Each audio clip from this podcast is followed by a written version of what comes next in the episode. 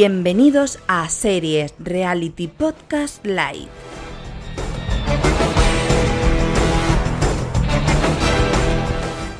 Muy buenas a todos y todas, yo soy Kazmik y bienvenidos a un nuevo Series Reality Podcast Lite.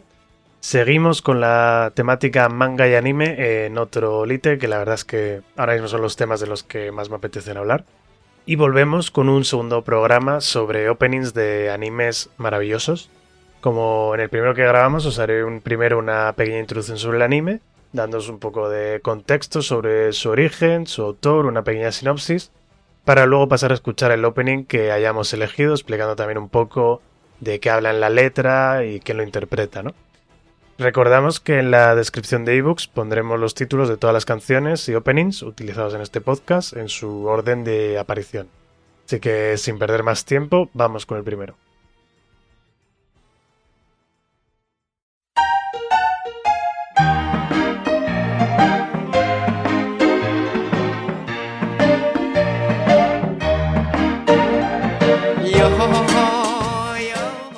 Bueno, pues para empezar vamos a hablar de mi manga y anime favorito de toda la vida, que no es otro que la maravillosa One Piece.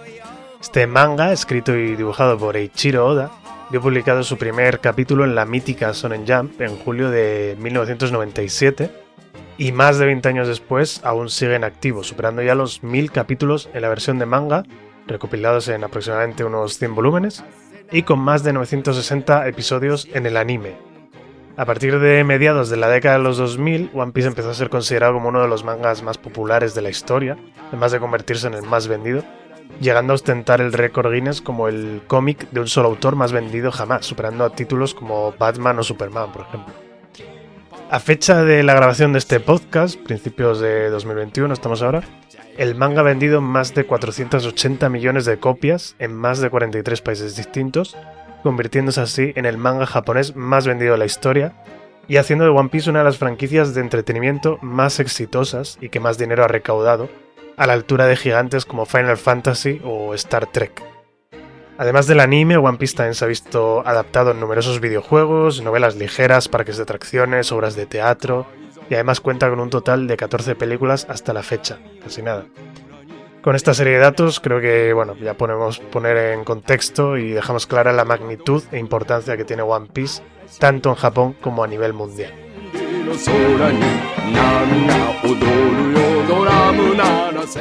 La historia de One Piece, que se desarrolla en un mundo y un tiempo ficticio, arranca con Gold Roger, conocido como Rey de los Piratas. Nada más empezar el primer capítulo, asistimos a su ejecución pública por parte de la Marina, pero antes de morir aclama a todo el mundo que le está viendo que ha dejado el gran tesoro que ha recaudado durante toda su vida, toda su carrera como pirata, escondido en alguna parte. Y anima a todos a que se lancen a la mar y vayan a buscar ese tesoro que el mundo pasará a conocer como el One Piece. Es este anuncio el que da comienzo a la era dorada de la piratería donde muchísimos aventureros forman su tripulación y se irán a la búsqueda del One Piece. Unos años después de, este momento, de la muerte de Gold Roger, es cuando la historia realmente arranca y donde conocemos a Monkey D. Luffy, un chico de 17 años con muchísimas ganas de explorar el mundo, de vivir aventuras, con el objetivo final de encontrar el One Piece y convertirse en el rey de los piratas. Luffy es todo lo contrario a lo que podemos esperar de un pirata, ya que es un chico muy alegre, inocente, muy pasional, que no busca robar ni asesinar, sino simplemente explorar y conocer nuevos lugares y nuevas personas. Además, Luffy cuenta con el poder de una fruta del diablo, algo muy importante en la historia. Una fruta del diablo que le hace tener un cuerpo con las propiedades de la goma. Las frutas del diablo son muy escasas, muy raras en el mundo, pero quienes las consumen adquieren distintos poderes, normalmente muy beneficiosos, como la capacidad de convertirse en humo, controlar el fuego o el rayo, ser capaces de convertirse en un animal. Pero con la desventaja de que no permiten al usuario de la fruta nadar y el simple contacto con el agua salada les debilita muchísimo. Lo cual, bueno, es un poco perjudicial siendo un pirata, ¿no? Y viviendo casi toda tu vida en alta mar. Luffy poco a poco irá reclutando una tripulación llena de personajes muy fuertes, con muchísimo carisma, y enfrentándose al resto de piratas que también quieren obtener el One Piece, así como contra la Marina, que es la fuerza del gobierno encargada de luchar contra los piratas. One Piece es una serie tan densa, tan compleja, que sin duda le dedicaré un lite en un futuro, Pero bueno, aquí tan solo quería dejar unas pinceladas de su historia para ponernos un poco en contexto.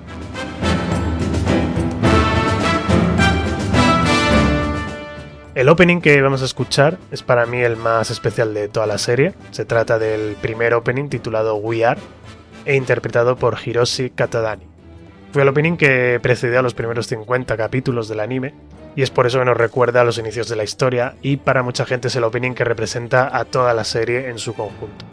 Es un opening curioso porque nada más empezar oímos hablar a un narrador que cuenta, en, japonés, si vemos la versión original, las últimas palabras de Gold Roger antes de morir y cómo este animaba a todos los piratas a encontrar su tesoro.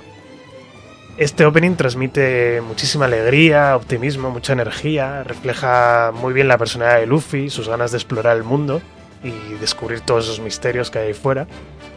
Y de hecho, si analizamos la letra, nos habla de cómo los protagonistas quieren perseguir sus sueños, quieren encontrar One Piece para probar que no es una leyenda, para terminar con la proclamación que da título a la canción de We Are on the Cruise, es decir, estamos embarcados en un gran viaje que acaba de comenzar.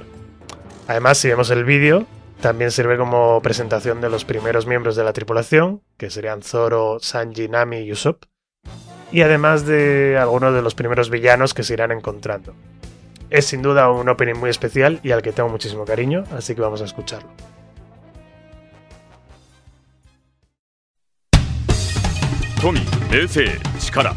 この世の全てを手に入れた男海賊王ゴールド・ロジャー 彼の死に際に放った一言は人々を海へ駆り立てた。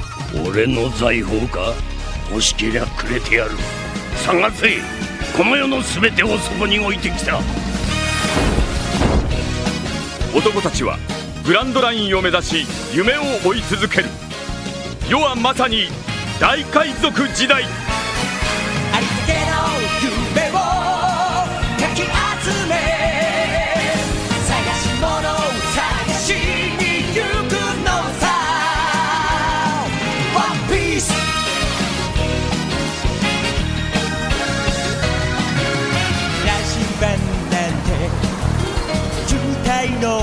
と熱に浮かされ漢字を取るのさ誇りかぶってた。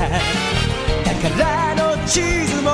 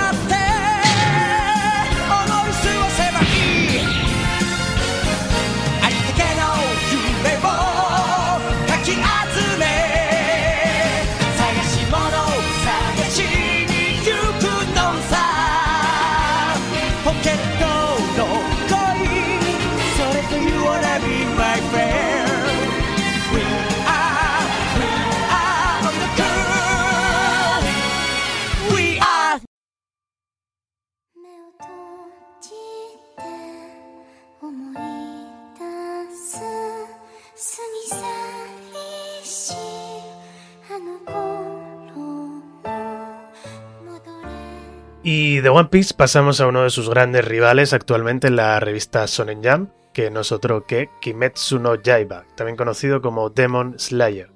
Manga escrito y dibujado por Kiyoharu Gotoke, que fue serializado en la Sonen Jump desde febrero de 2016 hasta mayo de 2020, mes en, el que, en el que la serie veía su final, tras tan solo 200 capítulos.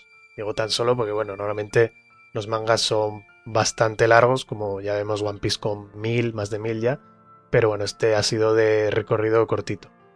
En abril de 2019 se estrenaba la adaptación en anime, la cual contaba con una animación de primerísima calidad, la verdad, llevada a cabo por el estudio Ufotable, que elevaba aún más la historia que contaba el manga, haciendo que el anime se volviese viral con el paso de los meses, llegando a su punto más alto durante la cuarentena de mediados de 2020 por causa del COVID-19. La segunda temporada ya ha sido anunciada para 2021 y una película que une ambas temporadas fue estrenada en octubre de 2020. Y me quiero parar un poco en esta película porque tiene también su cosa, ya que esta película se ha convertido en la película de anime que, más dinero ha recaudado en la historia de Japón, superando a las gigantes Your Name y el viaje de Chihiro, que parecían inalcanzables. Y bueno, todo este éxito viral que provocó tanto el anime como la película, pues ha conseguido que el manga aumentase también muchísimo sus ventas, hasta el punto de que se ha convertido en sus pocos años de vida en uno de los mangas más vendidos de la historia, con más de 150 millones hasta la fecha de copias, siendo con diferencia el manga más joven de la lista de los más vendidos. Pero ya hablando un poco del manga en sí mismo, de la historia, vamos a decir que se desarrolla en un Japón ficticio durante la era Taisho, que es la primera mitad del siglo XX. En este mundo existen los demonios, unos seres que se alimentan de seres humanos y que tienen extraños poderes, y por encima de todos ellos se encuentra la figura de Muzan, el primer demonio capaz de convertir a otros humanos en demonios. Ha sido el, causante, de, el creador ¿no? de, de todos los demonios. La historia sigue a Tanjiro Kamado, un joven chaval cuya vida cambia cuando se encuentra su familia asesinada, y a su hermana pequeña, Nezuko, convertida en demonio por Muzan.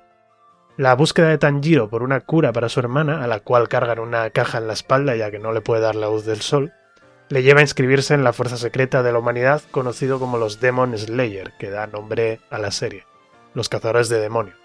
Una especie de samuráis muy entrenados y preparados física y mentalmente para luchar contra los demonios de Muzan. Para combatir contra ellos, Tanjiro deberá controlar unas técnicas especiales llamadas estilos de respiración que le otorgan una fuerza sobrehumana y una gran resistencia para poder luchar a la par contra, contra estos demonios. Además, también contará la ayuda de otros cazadores de demonios como Zenitsu Agatsuma, un chico muy miedoso e inseguro, que consigue desatar una temible doble personalidad cuando se queda inconsciente o se queda dormido, y de Inosuke Hashibira, que es un chico salvaje y violento, criado por jabalíes, y que se cubre la cara con una máscara de jabalí. El opening que precede a los 26 capítulos de la primera temporada y que oiremos a continuación se titula Gurenge, y está interpretado y escrito por la cantante de pop japonesa Lisa. Gurenge, que significa flor de loto roja, es un opening con muchísima fuerza, muchísima epicidad, que queda perfecto para un sonen de la categoría de Kimetsu no Yaiba. La letra habla de los deseos de Tanjiro por seguir avanzando en contra de las dificultades y haciéndose más fuerte para proteger y salvar a Nezuko, a su hermana. Lo escuchamos.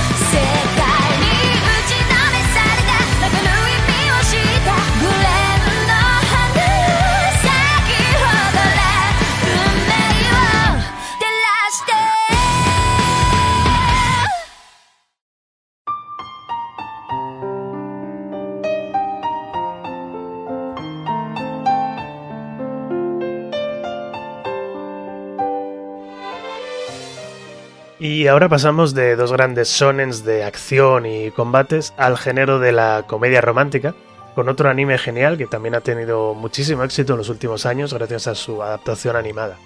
Se trata de Kaguya-sama Love is War, un manga escrito y dibujado por Aka Akasaka, que comenzó su serialización en 2015 en la revista Miracle Jump, pero que en 2016 fue trasladada a la revista de la misma editorial Weekly Young Jump revista en la que continúa su publicación a día de hoy, en 2021, con un total de 21 volúmenes publicados y más de 13 millones de copias vendidas.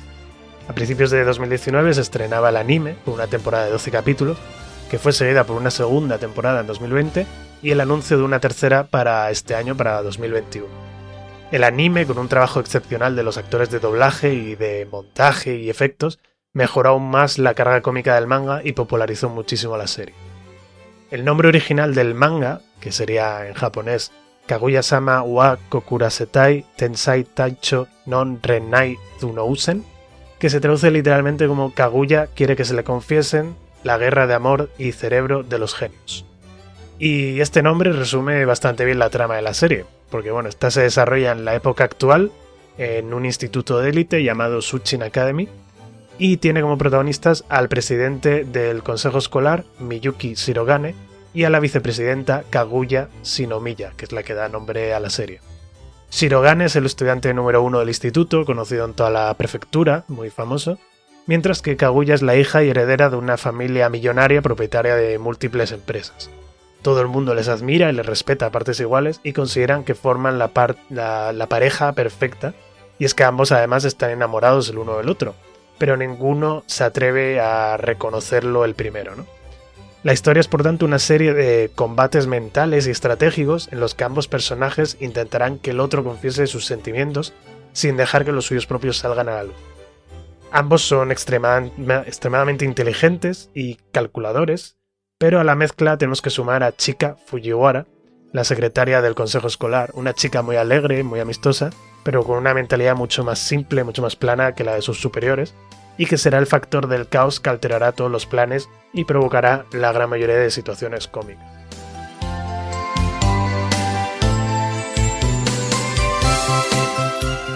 Kaguya-sama es una serie muy ligera que conseguirá haceros reír sin ninguna duda, debido a sus situaciones absurdas y a sus exageraciones, ya que cosas tan banales y comunes como el hecho de pedir el número de móvil puede dar paso a todo un capítulo en el que tanto Kaguya como Shirogane trazarán planes y estrategias súper rebuscadas para intentar que sea el otro el que acabe pidiendo el número y por tanto sea el perdedor en la guerra del amor. Hay momentos de este anime que recuerdan un poco a Death Note, para los que la hayáis visto, esos duelos que tenían Kira y L, ¿no? Que hay duelos de mentes eh, súper inteligentes, pues intenta, yo creo, intenta imitar una cosa así, pero bueno, reduciéndolo un poco a lo absurdo, ¿no? Y yendo al humor, sobre todo. La serie cuenta con dos openings, uno por cada temporada. Ambos son geniales, la verdad, pero para este podcast he elegido el primero, titulado Love Dramatic e interpretado por Masayuki Suzuki, un hombre con una voz muy potente y conocido en Japón, y esto no es broma, como el rey de las canciones de amor, reconocible por su peculiar look con gafas de sol y con un bigotillo ahí bastante, bastante cómico. La canción, que se encuentra un poco entre el género del soul y el jazz, habla de una persona que tiene sentimientos incontrolables por otra y que quiere que se le declare, para terminar repitiendo la frase Love is War en referencia al título de la serie. La escuchamos a continuación. Oh されるほど切ない。二人だけの危ないゲーム。Love is war, love is war, love is war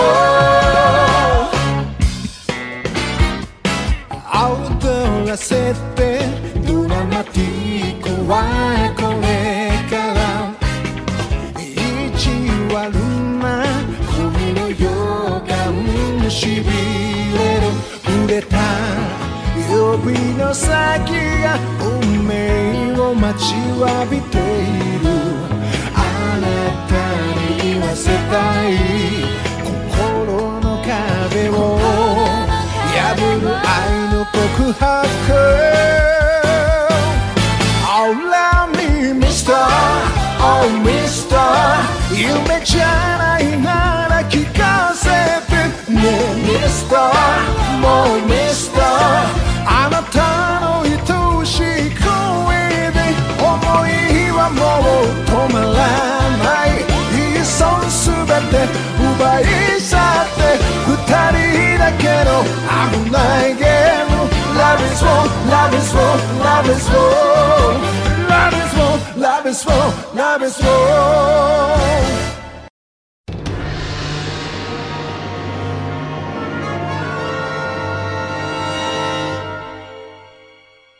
Volvemos al género shonen de acción y vamos con uno de los más míticos y veteranos que aún sigue en circulación, que es Hunter por Hunter o Hunter Hunter, como se supone que debería ser leído. El manga, escrito y dibujado por Yoshihiro Togashi, quien ya había creado antes el exitoso manga Yu Yu Hakusho, empezó a ser serializado en la Shonen Jump en 1998, un año después que One Piece, que hablábamos antes. En 1999 se realizó una adaptación al anime de 62 capítulos, la cual se actualizó en 2011 con una nueva adaptación hecha desde cero, mejor animada, con mayor presupuesto, de 148 capítulos, que actualmente se encuentra parada debido a que eh, prácticamente alcanzó el manga. Como decimos, a principios de 2021 el manga sigue en activo, con un total de 380 capítulos publicados, pero desde 2006 ha ido sufriendo una serie de parones en su publicación durante meses e incluso años, debido al estado de salud de su autor, quien tiene graves problemas crónicos de espalda, aunque hay quien dice que casualmente las épocas en las que no saca capítulos es cuando ha salido un nuevo juego de Monster Hunter. Pero bueno, de hecho, existe una web que podemos consultar que aparece si buscamos en Google Hunter, X Hunter y Atus, con una tabla en la que aparecen todos los parones que ha sufriendo el manga. La verdad que es bastante mm, deprimente. sobre todo si sigues al día como, como yo. La última tanda de capítulos salió a finales de 2018, así que en el momento de grabar este podcast llevamos más de dos años sin tener un capítulo nuevo de este manga. Eh, que bueno, eh, en fin, desgraciadamente el manga ha cobrado fama por estos parones y la leyenda de que podría no terminar nunca su historia, un poco como Juego de Tronos, ¿no? Pese a esta triste fama, hay que decir que Hunter por Hunter o bueno, Hunter x Hunter, como queráis llamarlo, es un manga de muchísima calidad. Yo tardé bastante en leerlo, hace cosa de unos tres años, pero cuando lo hice me sorprendió muchísimo lo bien escrito de sus personajes, lo complejo de su historia y la construcción de su mundo, así como lo realista, entre comillas, de los poderes de los personajes y lo bien explicado e hilado que está todo. La historia, que se desarrolla en un mundo ficticio en una época similar a la actual de los años 90 o los años 2000, se centra en Gone Freaks, un chico muy joven de unos 12 o 13 años, que descubre que su padre, quien la abandonó cuando era muy pequeño, es un cazador de fama mundial. La profesión de cazador no es la que nosotros conocemos, de cazador de animales, sino que es una profesión que se especializa en, cosas como encontrar tesoros por el mundo, descubrir nuevas especies animales, explorar partes desconocidas del planeta, encontrar a personas desaparecidas, fin, multitud de, tareas dependiendo del contrato que les ofrezcan. Gon, decidido a encontrar a su padre, decide seguir sus pasos y convertirse en un cazador profesional, para lo cual se inscribe en el riguroso y exigente examen de cazadores. Durante su camino conocerá a otros cazadores y aspirantes a cazadores que le ayudarán en su búsqueda, como Kilua, Leorio o Kurapika, y también se encontrará a multitud de rivales y enemigos. Aquí me gustaría destacar al que para mí es probablemente uno de los mejores villanos caóticos escritos en un manga, muy al estilo del Joker de Batman, que es Hisoka, un personaje presente durante casi toda la historia, del que nunca sabes qué esperar, pero que siempre trae consigo muchísimo peligro y sorpresas. La historia, como la de casi todos los shonen, está dividida en arcos argumentales bastante diferenciados, y hay uno en concreto, el arco de las hormigas quimera, que creo que sería como el cuarto arco, no estoy muy seguro, que para mí es el mejor arco argumental que he leído yo en un manga. Los que aún no hayáis visto esta serie, de verdad, os estáis perdiendo algo muy, muy épico. El opening que vamos a escuchar se titula Departure, que significa salida o partida en inglés, y está interpretado por Masatoshi Ono.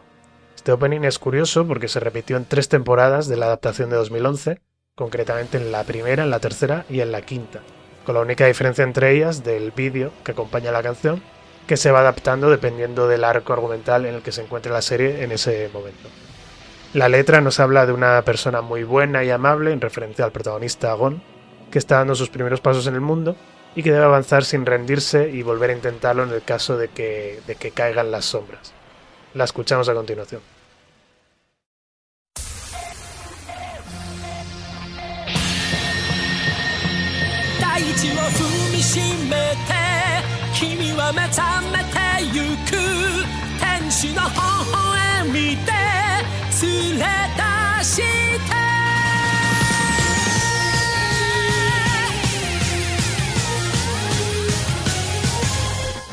でも一人じゃないさ。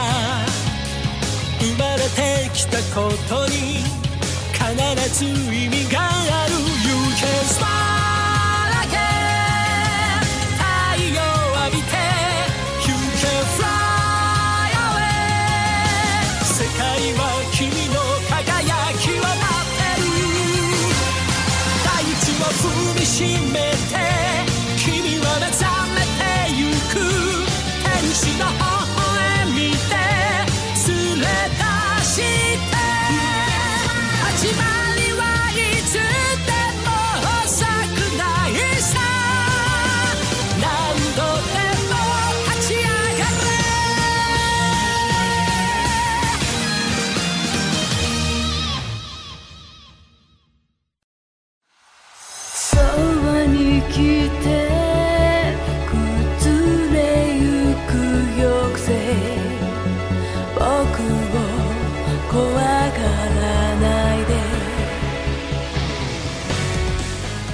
para el último anime que vamos a tratar hoy, volvemos de nuevo al demográfico shonen, pero esta vez nos pasamos a un anime que trata el género de los mechas, el romance y la ciencia ficción.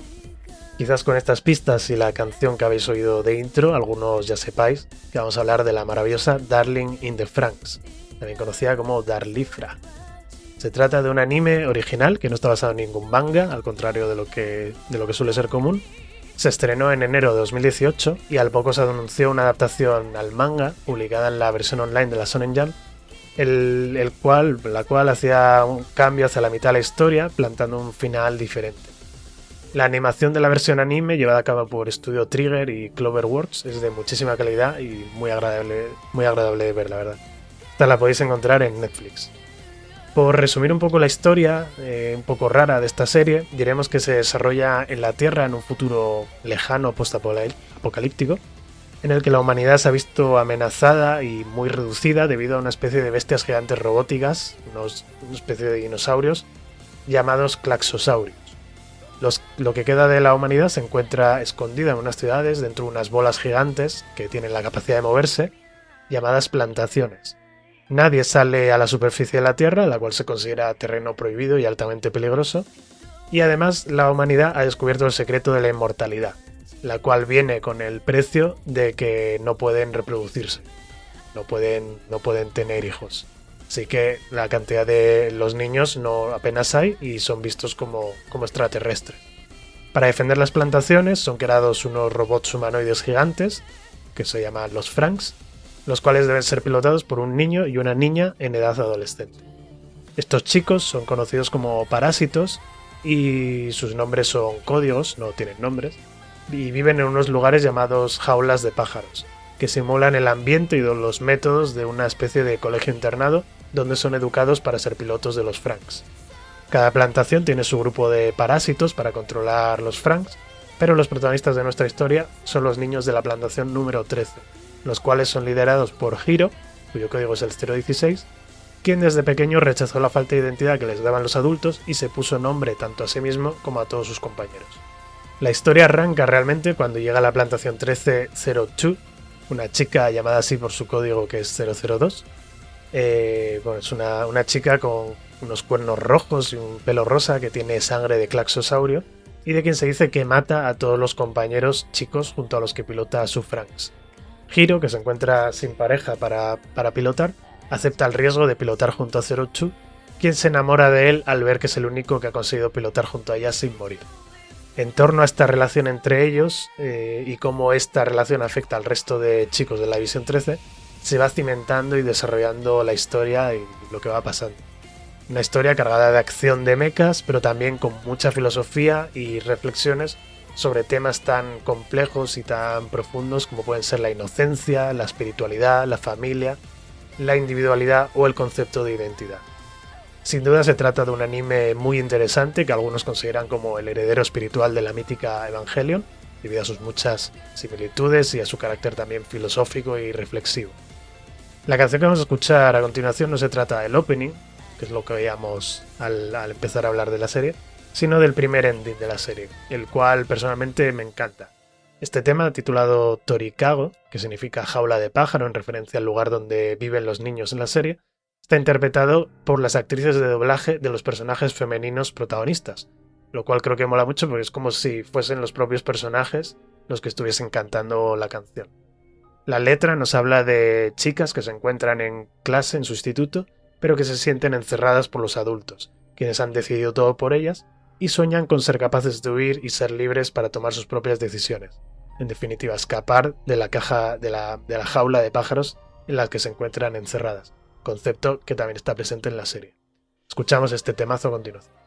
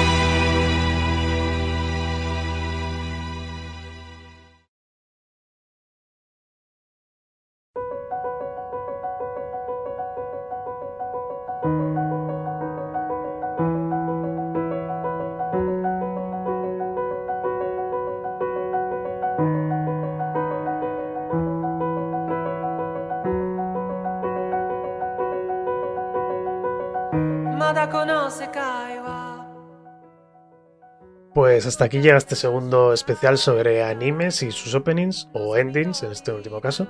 Como siempre, espero que os haya parecido interesante y que quizás os haya podido descubrir algún anime nuevo que no conocíais o que escuchar este podcast os dé el empujón a ver uno de estos cinco animes si ya conocíais de su existencia pero nunca os habíais decidido a lanzaros.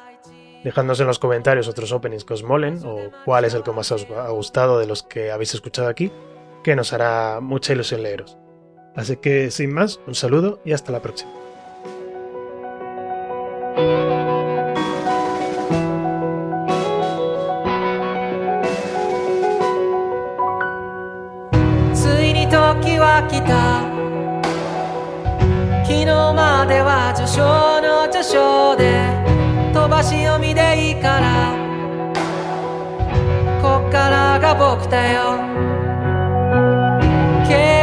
知識と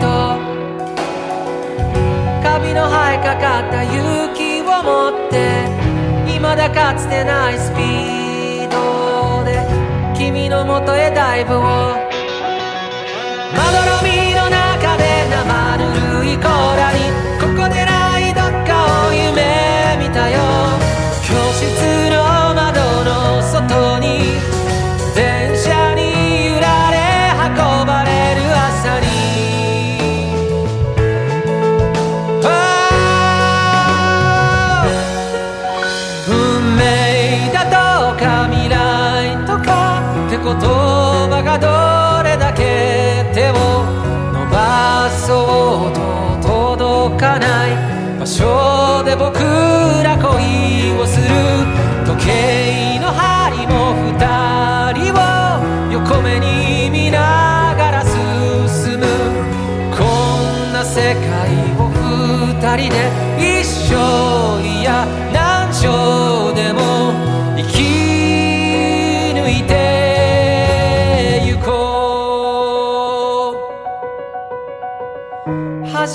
してなんてさ遥か彼方へと言い合って千年周期を一日で生きしよう。